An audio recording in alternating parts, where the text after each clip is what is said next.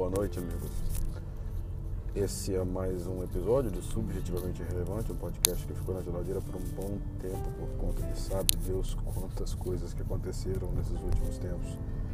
Mas ultimamente eu descobri duas coisas interessantes.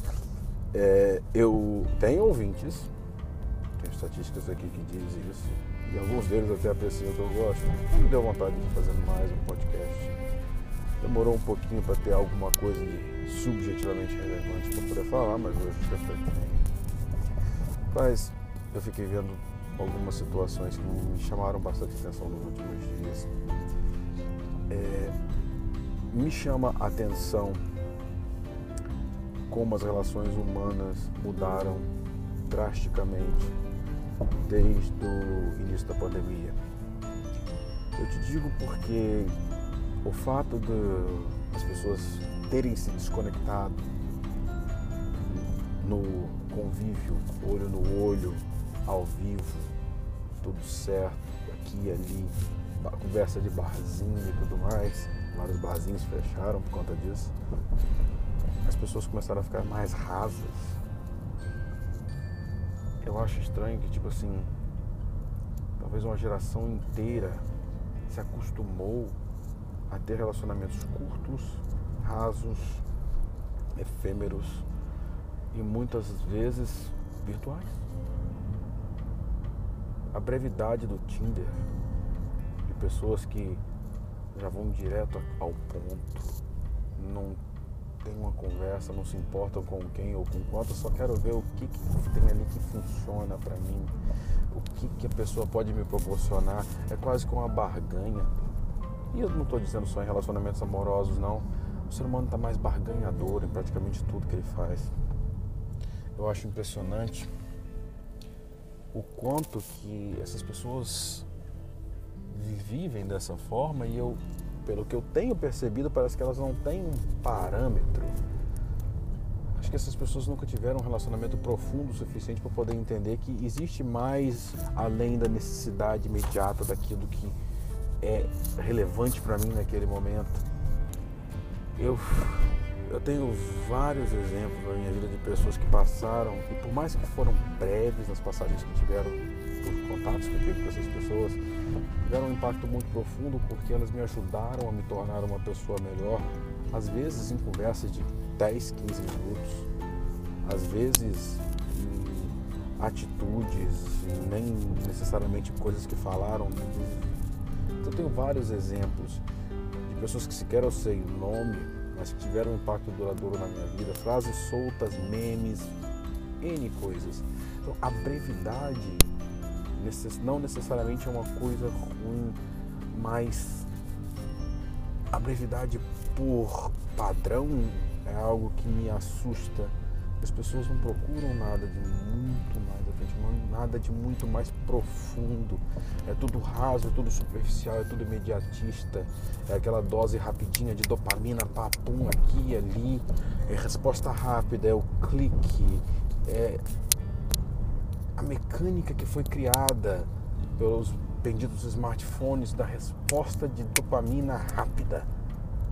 Que o ser humano virou uma máquina de,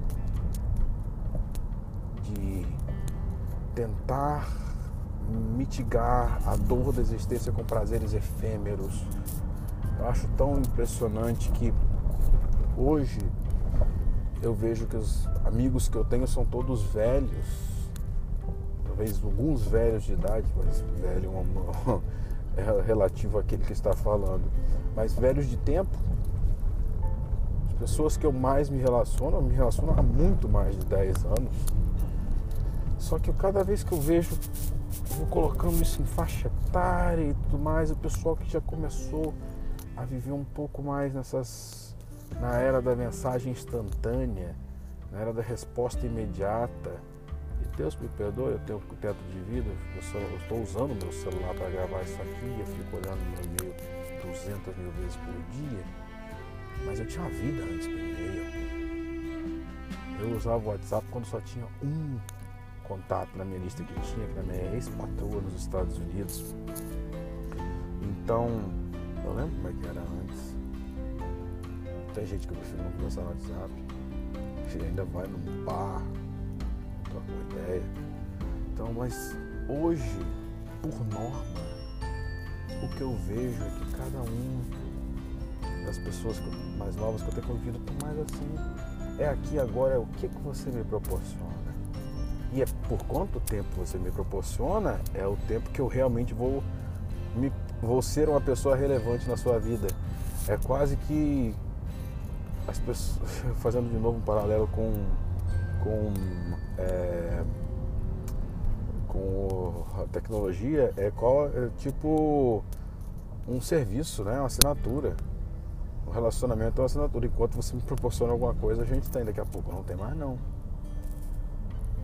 Impressionante que a sua utilidade tem que ser imediata, tem que ter uma, uma, um retorno imediato e muitas vezes efêmero. É impressionante. Me incomoda isso? Um pouco, mas me deixa mais atônito do que incomodado obviamente, grande parte das pessoas que fazem esse tipo de situação ou tem esse tipo de comportamento não são lá tão relevantes para mim, nem vão ser por conta de exatamente disso. Mas é impressionante como as pessoas estão desse jeito. Mais interessante ainda, como as pessoas elas conseguem é, conseguem estragar um relacionamento de longo prazo por uma situação pontual, momentânea e emergente. Isso eu acho muito interessante porque eu fico me perguntando se essas pessoas têm um parâmetro.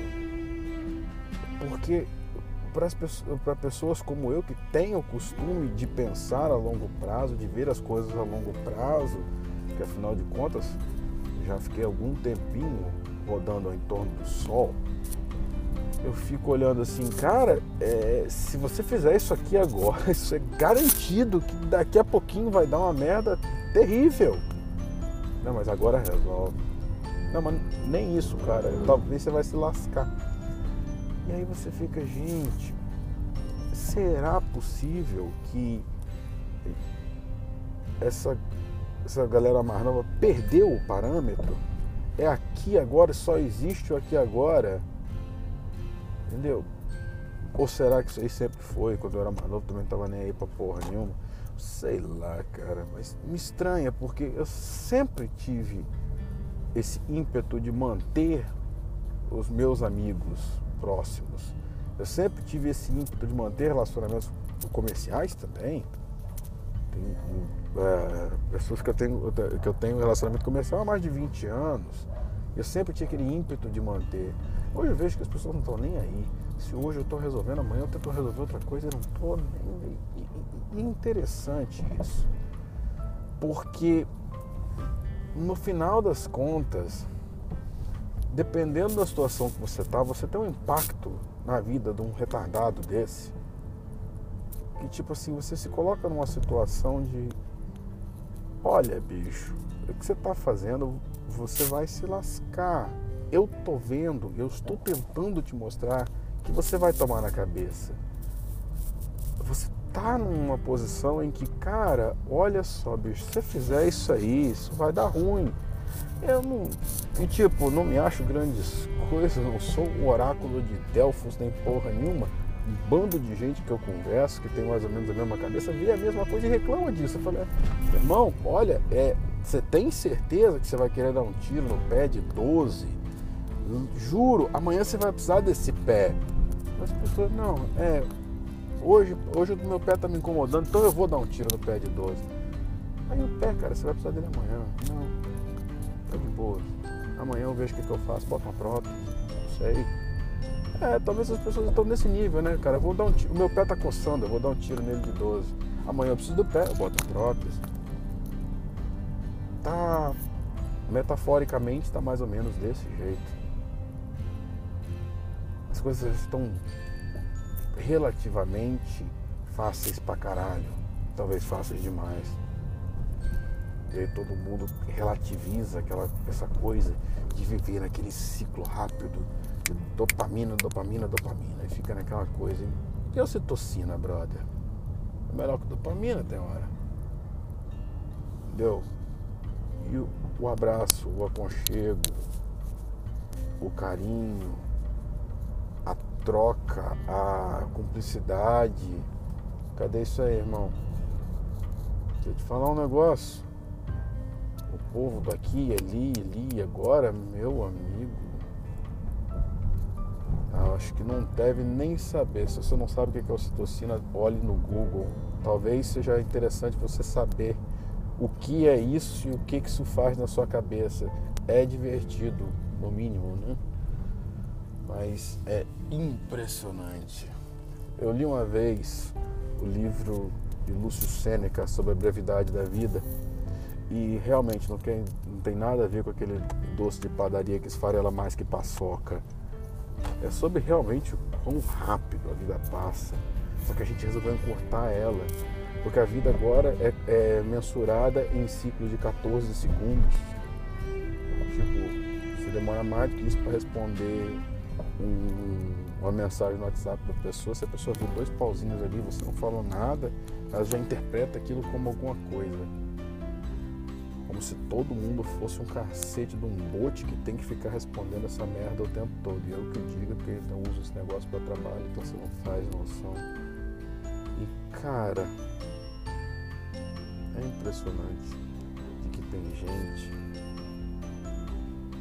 cuja maioria dos relacionamentos durou menos tempo do que esse episódio.